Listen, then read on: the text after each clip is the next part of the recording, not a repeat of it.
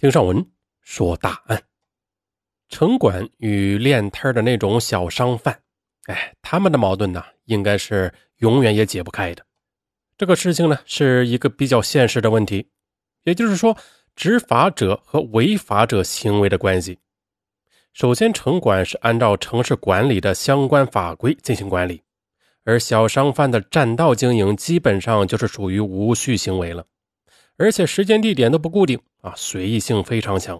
那发生冲突就是这样的管理与被管理产生的矛盾，而这种矛盾一旦处理不好的话，那将产生非常严重的后果，甚至发生命案。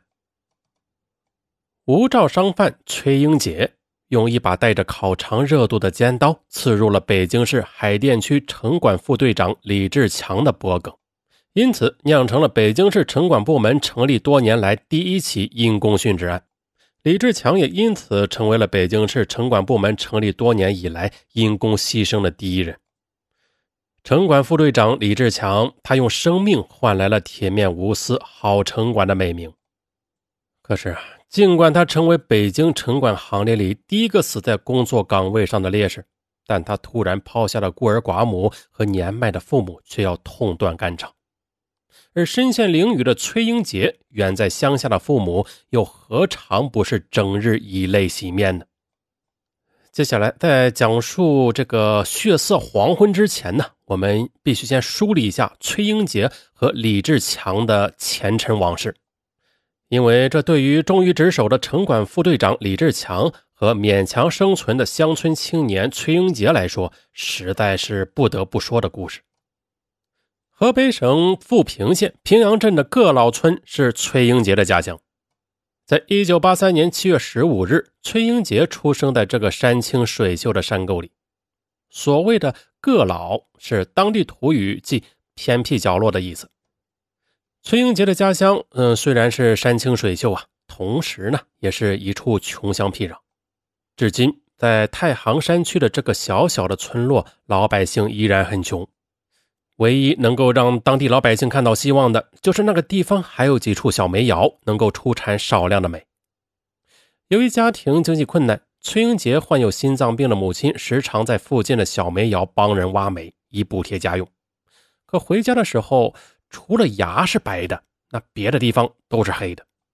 而他患有高血压的父亲在农闲时是给人做短工，收入也极其可怜。崔英杰是家中老四。他的一个姐姐是聋哑人，初中毕业时，崔英杰就辍学了。他有两条路可以走出重重叠叠的大山：一是外出打工，二是当兵。最后，崔英杰选择了当兵。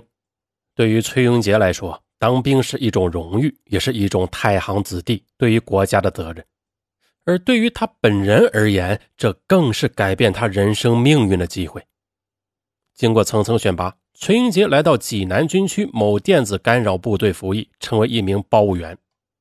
在服役期间，崔英杰表现得良好，平时训练刻苦，成绩突出，荣获优秀士兵称号，并多次的在军人大会上作为典型被点名表扬，并且获嘉奖一次。两年后，崔英杰从部队复员，回到家乡的崔英杰发现了家乡变化很大，别人家都盖了新房子。但他的家依然是没有任何的变化，全家依然挤在低矮的破房子里，而且随着兄弟们的年龄增长，娶媳妇儿便成了迫在眉睫的问题。可是家贫如洗，这如何娶上媳妇儿啊？由此啊，眼下最要紧的就是挣钱来改变家里的现状，给家里修房子便成为了当务之急。由此，崔英杰决定外出打工。他选择的去向是北京，在这之前呢，他的哥哥崔英豪已经先期去了北京打工了。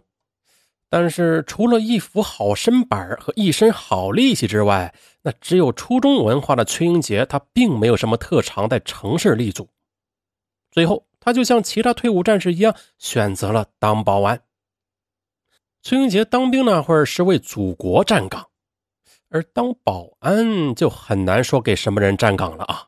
尤其是在一些灯红酒绿的娱乐场所当保安，这让曾为军人的崔英杰感到一丝不快。但是为了生存呐，他只能尽职尽责。在二零零六年四月，崔英杰来到了位于北京海淀区的中关村的一家娱乐城上班，公司提供两顿饭，但是公司要求每月扣一百元的饭费。到二零零六年八月之前，崔英杰在这里共干了四个月，但是却只发了两次薪水，大概是一千八百元。而拿到手的工资，崔英杰很快的就拿出去还债了，因为他要付房租和支付其他费用。北京的花销高啊，房租也很贵，尤其是在中关村，他那点工资除了消费之外，几乎连房租那都交不起。但是崔英杰觉得只能吃苦了，要有上进心，没有什么困难能够压垮自己。崔英杰当保安的上班时间是凌晨两点到早上十点，下班过后大家都去睡觉了，他觉得这样太浪费时间了，由此就在下班之后另找了一个送外卖的活儿挣钱。跟他一起干的小保安们见到他这么能吃苦，都很佩服他。接下来，在崔英杰的启发下，好几个保安都开始下班去送外卖，挣点辛苦钱。但是送外卖赚钱还是很少。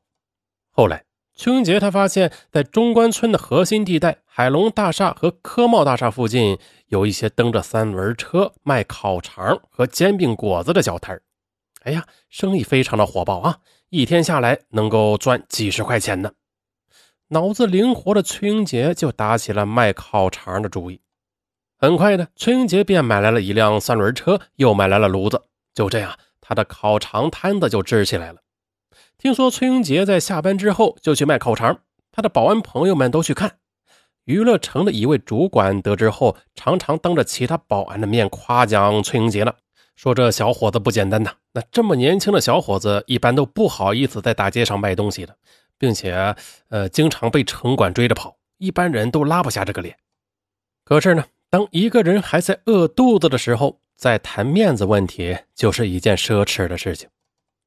就这样，每天上午十点下班后，崔英杰便换掉保安服装，骑上自己的三轮车去进货。中午十二点再赶回中关村，然后再开始穿烤肠到下午两点，随便吃点饭后就到下午四点了。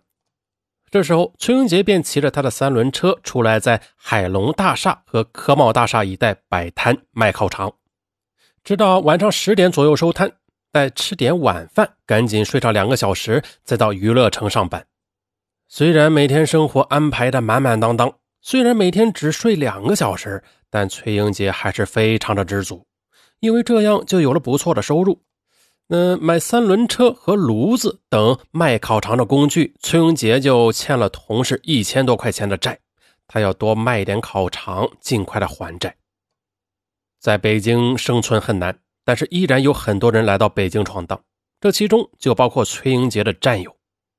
那些部队里的好兄弟，跟着崔英杰一样，都来自农村，刚来到北京没有钱，崔英杰二话不说，拿起钱就塞给战友。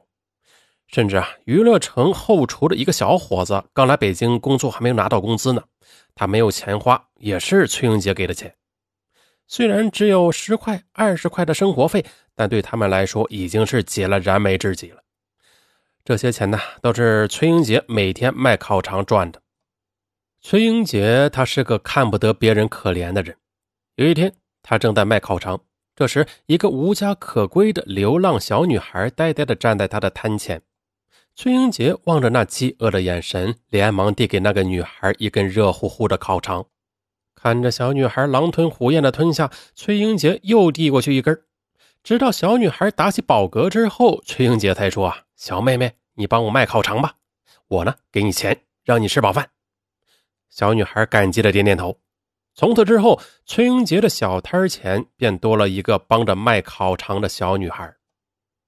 尽管崔英杰在城市的夹缝中品尝了生存的艰难，但他能吃苦。他开朗的性格影响了周围的人，在他的带动下，他的同事们在当保安之余，也纷纷的出去打工赚钱。